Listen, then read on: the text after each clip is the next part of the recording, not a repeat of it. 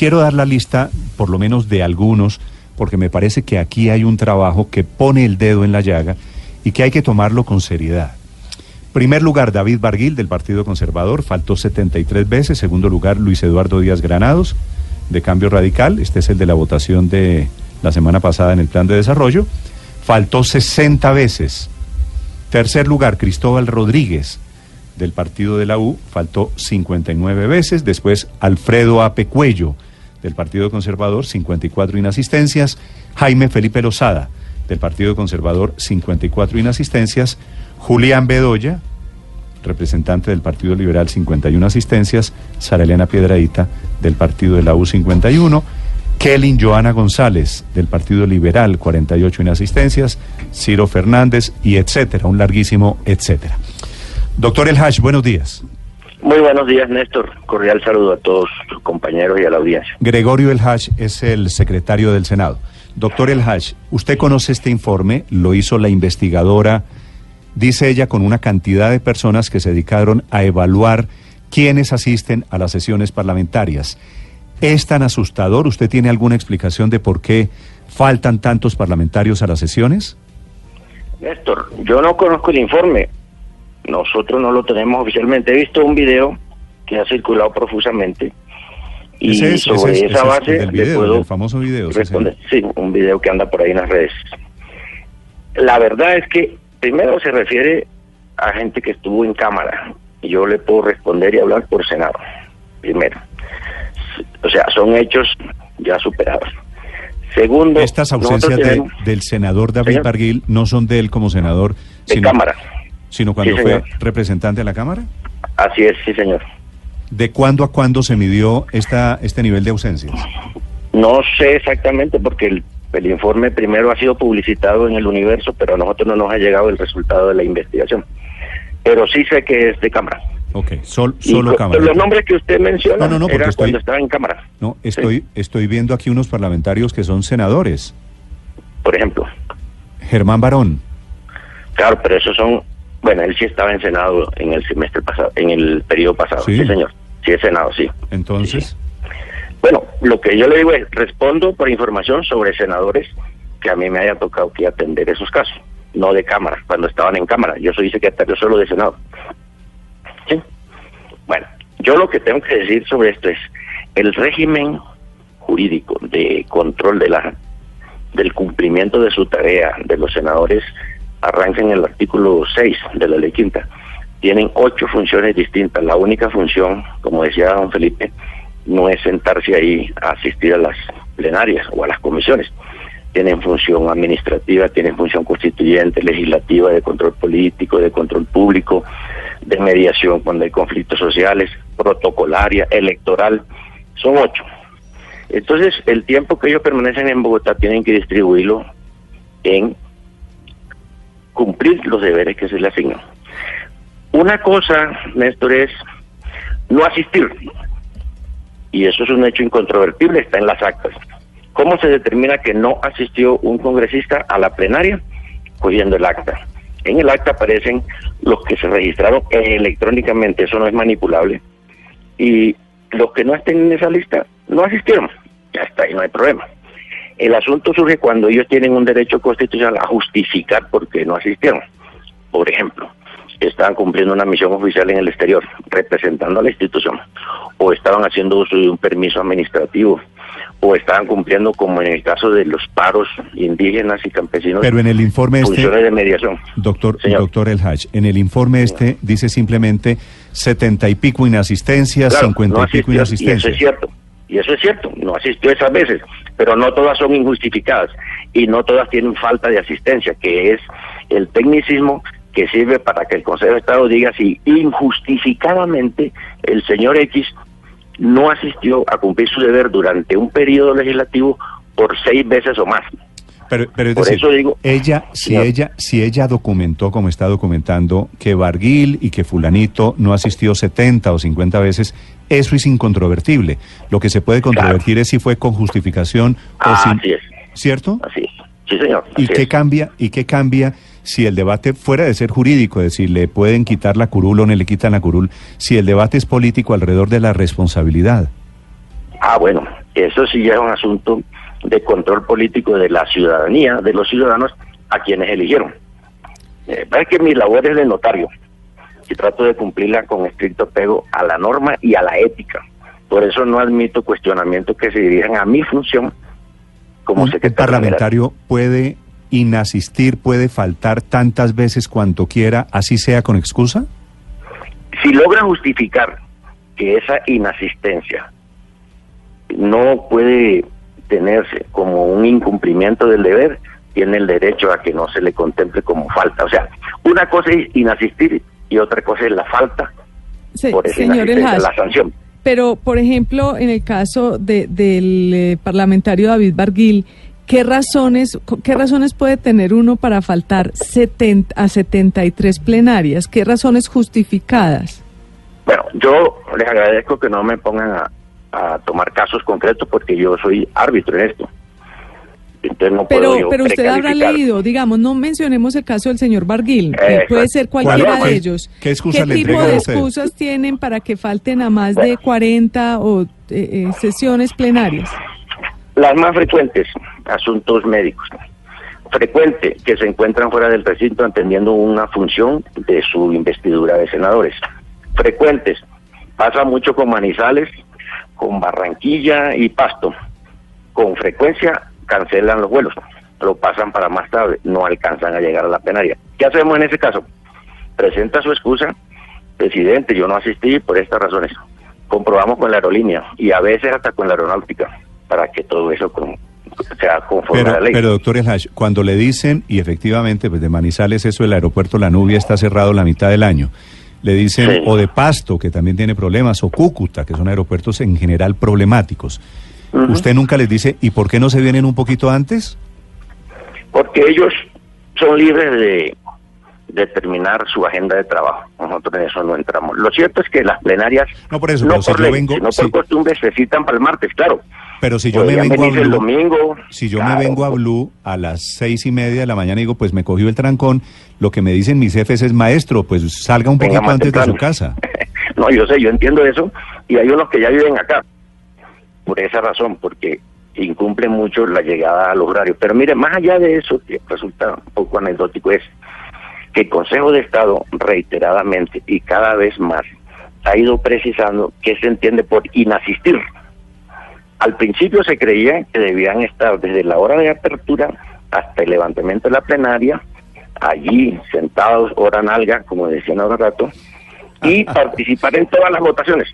O sea, una labor peor que la de los presos, ahí anclados. Eso no es humano y no es real. ¿Qué es lo que ha ido sucediendo con, la, con los fallos?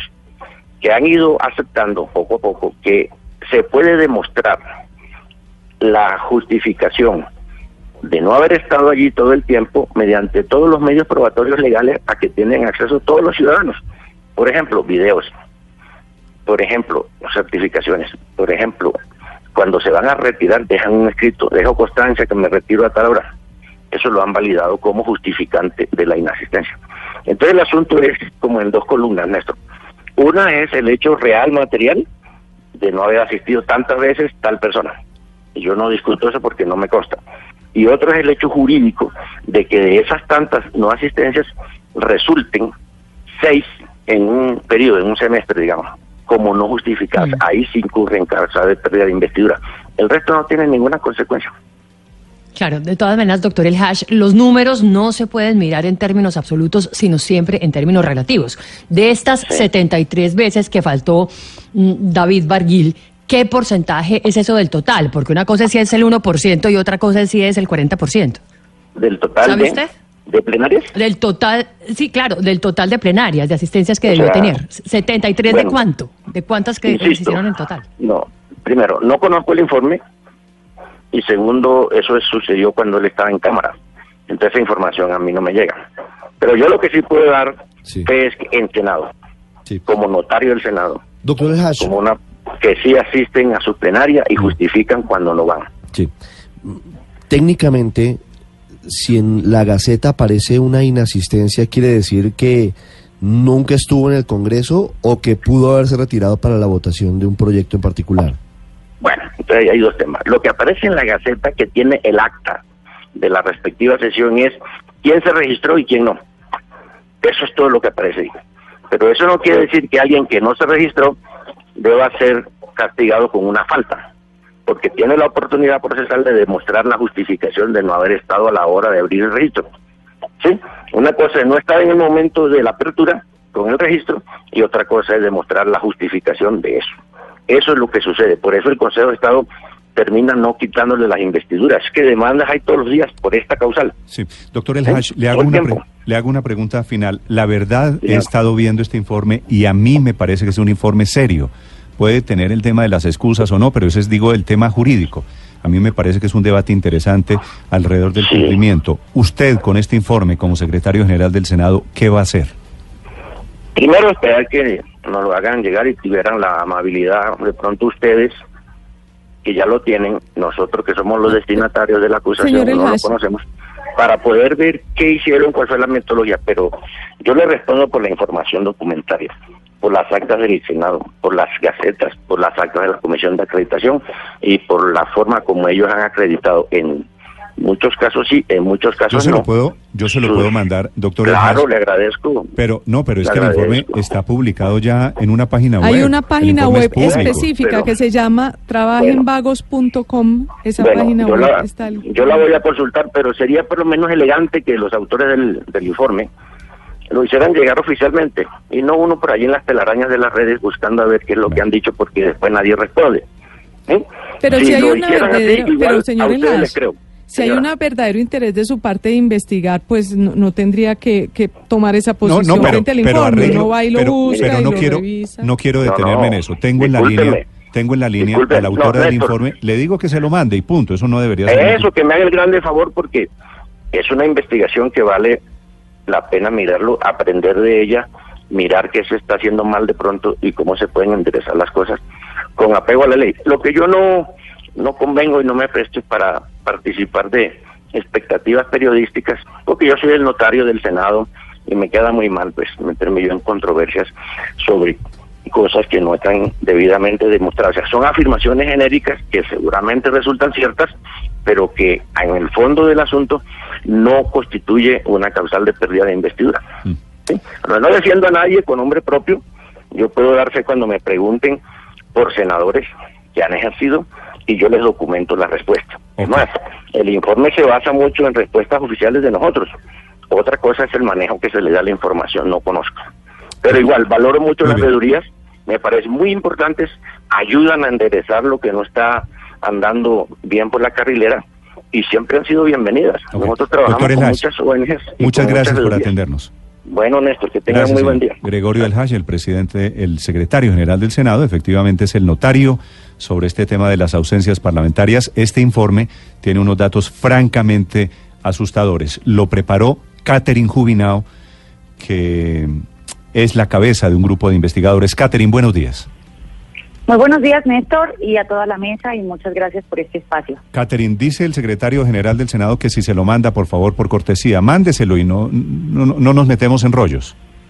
Sí, digamos, a, él no le parece elegante que nosotros no le hayamos mandado el informe, a nosotros no nos parece elegante que entre él y el señor secretario general de la Cámara, Jorge Mantilla, nos hayan puesto tantas trabas para acceder a cierta información que como ciudadanos tenemos derecho de acceder. Aquí lo quiero decir públicamente, el señor El Hatch nos puso trabas para acceder a las actas de la Comisión de Acreditación Documental. Al final nos dijo que esas actas no existían, algo que debe existir porque lo ordena la ley quinta y el responsable de que eso exista es él, el señor secretario El Hatch y el señor secretario Mantilla, y eso sí no es elegante. De todas maneras, yo con mucho gusto le hago llegar el informe. Listo. Catherine, el fondo del asunto son las inasistencias, las ausencias de los parlamentarios. Dice el doctor El Hash, usted lo acaba de escuchar seguramente, que muchas de esas ausencias tienen explicación y justificación, que han presentado excusas. ¿Usted por qué no tuvo en cuenta esas excusas o por qué no están reportadas en el informe? Bueno, lo primero que hay que aclarar es que por supuesto que nosotros tuvimos en cuenta esas excusas. ¿En qué nos basamos nosotros para hacer la investigación? Primero, en las gacetas, que son los documentos oficiales. Bajamos 506 gacetas, fueron 35 mil páginas.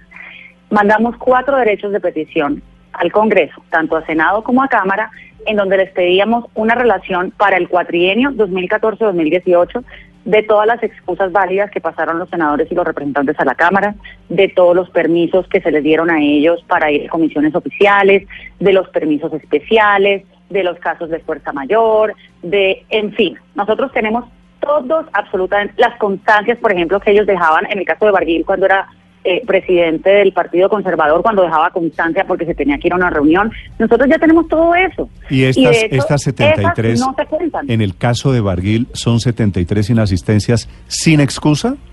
Sin nada, exactamente. Las eh, inasistencias de cada congresista que están en el ranking es porque no hay absolutamente ningún documento, ninguna excusa, ninguna constancia, ningún permiso. Ya nosotros hicimos el cruce de toda la información. Por supuesto que nosotros hicimos esto con el mayor rigor y por eso nos tomó seis meses. Esto no es algo que nosotros estamos sacando de la manga. Esto es un, esto es algo muy serio que hicimos con periodistas y politólogos y de nuevo con base en información oficial de todo tipo. Y quienes salen en el ranking es porque no tienen ningún documento válido y porque además por lo general presentan un comportamiento que es una muy mala práctica, y esto lo ha dicho el Consejo de Estado, y es que llegan a la sesión, ponen la huella, se registran y se van, de manera que luego no existe registro ni de las votaciones Pero si ni de ninguna intervención a las plenarias. Si hacen eso, ¿por qué en la Gaceta del Congreso aparecen como inasistentes? No aparecen como inasistentes, de hecho aparecen asistentes. ¿Y Uno revisa la Gaceta. ¿Y entonces cómo sacaron ustedes que, que, llegan y, que, y que registran y se van? Claro, porque la forma de darse cuenta de eso en la Gaceta es que en la primera parte de la Gaceta aparecen los congresistas que atienden el llamado a lista ahí aparece su Pepito Pérez, no sé quién, luego aparece quienes no asisten y la respectiva excusa escaneada en la Gaceta. Hay que decir que las Gacetas salen un mes después, tres meses después, seis meses después de la comisión. De manera que cuando la Gaceta se cuelga en la página del Congreso, pues ya se surtieron todos los procesos de acreditar las excusas, porque ya pasaron varias semanas. Pero entonces cuando uno se da cuenta que ellos ponen la huella y se van, es porque al final de la Gaceta cuando ya están las votaciones y quedan registradas las votaciones y cuando uno se lee la Gaceta, que algunas tienen 500 páginas, y ve las intervenciones, uno se da cuenta que ese congresista que apareció al comienzo del llamado a lista no aparece en el resto de la Gaceta, ni votando ni participando. Ese fue el primer criterio en el que comenzamos, digamos, a perfilar quiénes eran los que incurrían en esta mala práctica. Luego, contrastando la Gaceta contra todos los demás documentos, tenemos 90 folios efectivamente nos damos cuenta que ese congresista no tiene ni excusas de nada, ni permisos de nada, ni nada. Y ya no lo hizo. Esto es muy importante decirlo, porque la norma dice que ellos tienen cinco días hábiles después de inasistir a la sesión para llegar los documentos y soportes, o excusas médicas, lo que sea, y acreditarlo. Y luego esto tiene un proceso como de 10 días hábiles más al final son como dos meses para que ellos acrediten las excusas. Sería injustificable, inaceptable e impresentable que cinco años después, hoy, porque a varios les tenemos los periodos, por ejemplo, 2014, 2015, 2016, sería absolutamente, digamos, lamentable que los congresistas aparecieran tres años después, cuatro años después, cinco años después de esa sesión y de esos periodos con excusas de la nada que no aparece ni en nuestras actas, que no están en los folios, que no acreditó la eh, comisión documental, en donde no hay registro de nada. Entonces, un mensaje que le queremos mandar al Congreso es que ya tenemos todos los soportes y, y si empiezan a aparecer actas nuevas o excusas nuevas, nos vamos a dar cuenta. Catherine, eh, pues la jurisprudencia del Consejo de Estado más o menos habla de que si un congresista falta a seis sesiones, eh, plenarias, pues entonces podría perder su investidura. Ustedes han hablado de 30 congresistas ausentistas y ellos pues tienen unos niveles de, ausentismo mucho más alto que seis. ¿Ustedes alcanzaron a contar cuántos tendrían más de seis ausencias en plenarias? Claro, son muchísimos. Y aquí también hay que hacer una claridad a algo que acaba de decir el secretario del HASH. Por el contrario, el Consejo de Estado ha venido apretando su, jurisprudencia en lo que significa inasistir. Antes había una zona gris y efectivamente por eso muchos ponían la huella y se iban y no pasaba nada con eso. El Consejo de Estado en últimos años ha venido clarificando que asistir no es poner la huella e irse, al revés, asistir es permanecer, participar de los debates, de la deliberación democrática y votar Y este asunto no es menor porque es que las plenarias son el espacio donde los congresistas diseñan el Estado, donde los congresistas toman las decisiones por todos los colombianos. Y estas sesiones plenarias solamente tienen lugar dos días a la semana, que son los martes y los miércoles. Nadie les está pidiendo algo inhumano como que estén sentados en una sesión de domingo a domingo de 8 de la mañana a 6 de la tarde. Ellos tienen solamente los martes y los miércoles por la tarde. Entonces, que no asistan ni siquiera a esas plenarias es realmente lo que nosotros estamos denunciando y por lo que estamos haciendo la investigación. ¿Ustedes tuvieron en cuenta la posibilidad de que, como ocurrió en el Fast Track, en la votación de los proyectos para la implementación del acuerdo de paz, por convicción realmente los congresistas se hayan retirado del recinto de la plenaria y no hayan votado? Algo que además es, amparado por el Consejo de Estado. Es una práctica parlamentaria válida. es válido. Claro que sí, y eso es absolutamente válido y de hecho hay constancias de, por ejemplo, cuando el Centro Democrático, y eso quedan las constancias en las gacetas, es que como les digo, como las gacetas salen meses después, todo esto, digamos, se alcanza a tramitar, a acreditar, a validar con las comisiones o con las o con las autoridades internas del Congreso, con las que corresponda, de manera que cuando sale la Gaceta, por lo general ya sale bastante completo lo que pasó. hagamos un ejercicio. Y cuando cuando el Centro Democrático, perdón Néstor, se levanta por objeción de conciencia, eso hay hay una constancia de eso que queda, que quede en las gacetas y que quede en otras actas. De manera que eso, por supuesto, que nosotros no lo estamos contando. Aquí lo que hay es una práctica sistemática de muchos congresistas en que se rajan en varios periodos en donde hay un dolo absoluto, porque que pierdan un periodo, digamos, mm. por seis, siete fallas, uno lo puede entender, pero que pierdan cuatro periodos, cinco periodos, seis periodos, siete periodos. Esto, esto es un asunto, pues, de, de matemáticas, un poquito de contar las ausencias, pero también de sentido común y de constitución. La Constitución, la Constitución dice si en un semestre, no en tres años, no en cuatro, no en dos, no en uno, en un semestre fallan a seis sesiones parlamentarias donde se han producido votaciones de proyectos de ley, les quitan la curul, ¿cierto? Así es. Y nosotros tenemos congresistas que pierden varios semestres. Pero ¿cuántos de estos han hecho eso? Porque que fueron que, que en tres años Barguil faltó 73 veces. Es decir, estamos ante la pérdida de investidura de cuántos congresistas. Concretamente. De los 30. Ustedes van a pedir ustedes van a pedir la pérdida de investidura de 30 parlamentarios? Del Así es. Por supuesto que estamos en este momento trabajando, digamos, en la acción de pérdida de investidura.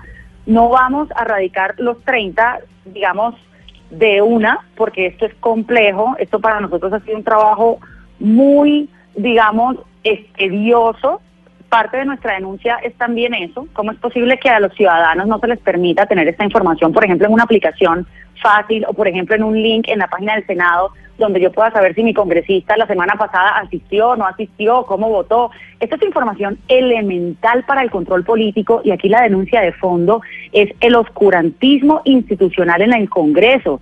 Esto es información que no por elemental es accesible al ciudadano, no hay dónde encontrarla. Le toca a unos ciudadanos organizarse en una veeduría, estudiar estos seis meses, eh, revisar cualquier cantidad de documentos para poder saber al final quiénes son los que van y los que no van.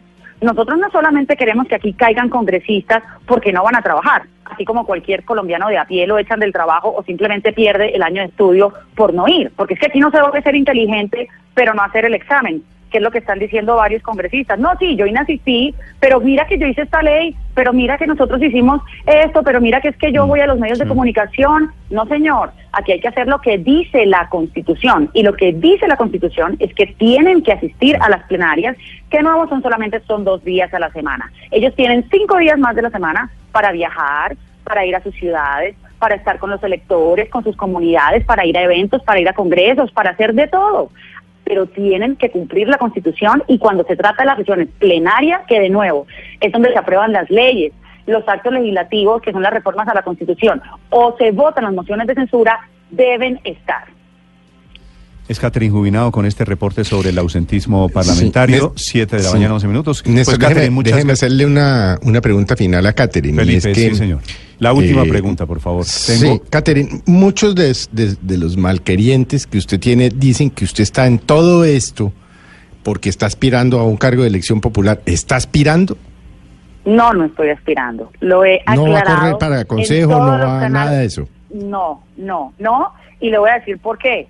Esto, con esto, nosotros estamos, estamos convencidos de que vamos a hacer una, un aporte a la democracia de mucho mayor alcance que, que otros espacios políticos. ¿Por qué? Porque de nuevo aquí hay un oscurantismo institucional que el Congreso tiene que corregir de manera urgente. Eso era lo que pretendía la consulta anticorrupción. Nosotros les, les hemos confesado, digamos, a varios medios que parte de esta idea surge de nuestra tusa de la consulta. Cuando nosotros dijimos, ¿cómo es posible que la consulta se haya hundido por 500 mil votos? La consulta en su punto 5 quería obligar por fin al Congreso a que implementara procesos de información transparentes, ágiles y amigables con el ciudadano frente a estas materias que hoy por hoy no es obligatorio para los congresistas que informen. Imagínense ustedes cómo un ciudadano de a pie le puede hacer control y le puede hacer veduría a un congresista si ni siquiera tiene acceso a cosas tan elementales como si va o no va a trabajar.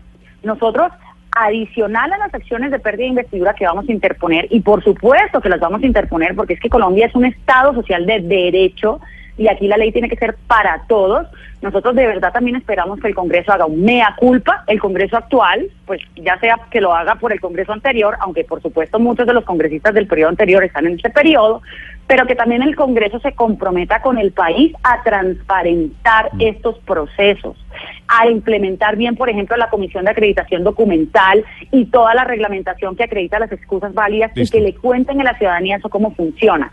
Eso es lo que nosotros queremos para poderle hacer control ciudadano a los congresistas que, como está quedando evidenciado con este estudio, no tienen la conciencia de la dignidad de su cargo, de lo que significa la representación política, de lo que significa respetar la confianza ciudadana y la fe pública. Catherine, gracias por acompañarnos. Muchas gracias, Néstor, y saludos a los escuchas.